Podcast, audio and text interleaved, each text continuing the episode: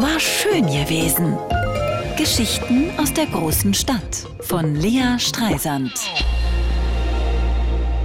Liebe Studierende des Wintersemesters 23-24, willkommen in Berlin. Womöglich findet ihr sogar jetzt schon alle Vorlesungssäle, die ihr sucht. Also ich habe Jahre gebraucht, um mich im akademischen Dschungel zurechtzufinden, bin trotzdem immer zu spät gekommen und habe keine Hausarbeit pünktlich abgegeben, aber ich durfte auch noch Magister studieren.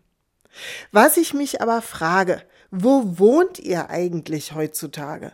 Neulich hat mir ein Taxifahrer erzählt, er wohne mit seiner 25-jährigen Tochter in einer WG, weil sie ja beide keine Chance hätten, was anderes zu finden, was sie bezahlen könnten.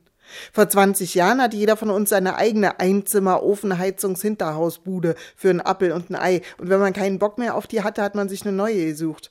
Christian Hippe, der Leiter des Literaturforums im Brechthaus, hat mir erzählt, er sei 96 aus Bielefeld nach Berlin gekommen und in den ersten zehn Jahren in Berlin jedes Jahr umgezogen.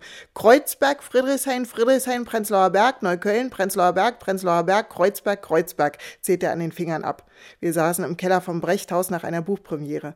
Er habe sich damals etwa bei der Wohnungsbaugenossenschaft eingeschrieben und dann wurden ihm per Post die Wohnungsangebote zugeschickt. Per Post. Ist es nicht irre? Wir erinnern uns, jedes Wochenende musste man bei irgendwelchen Umzügen helfen. Stehlampe Treppe runter, Stehlampe wieder rauf. Und zum Abschluss Pizza und Bier. Und immer die Robben auf der Straße, diese weißen Kastenwagen von Robben und Wienches. Die gibt's gar nicht mehr, oder? sage ich.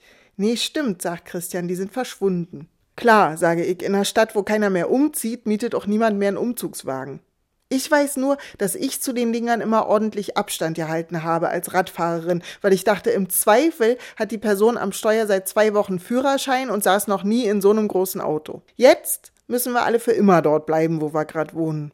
Und wenn die Familie wächst, wird eine Zwischendecke eingezogen oder ein Raumtrenner aufgestellt. Ein Nachbar von uns ist Tischler, der sagt, er ist auf Monate ausgebucht und das Holz wird knapp.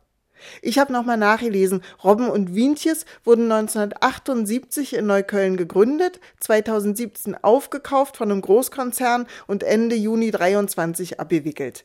Die alte Berliner Geschichte. War schön gewesen. Geschichten aus der großen Stadt von Lea Streisand. Immer montags neu im schönen Morgen und jederzeit auf radio1.de.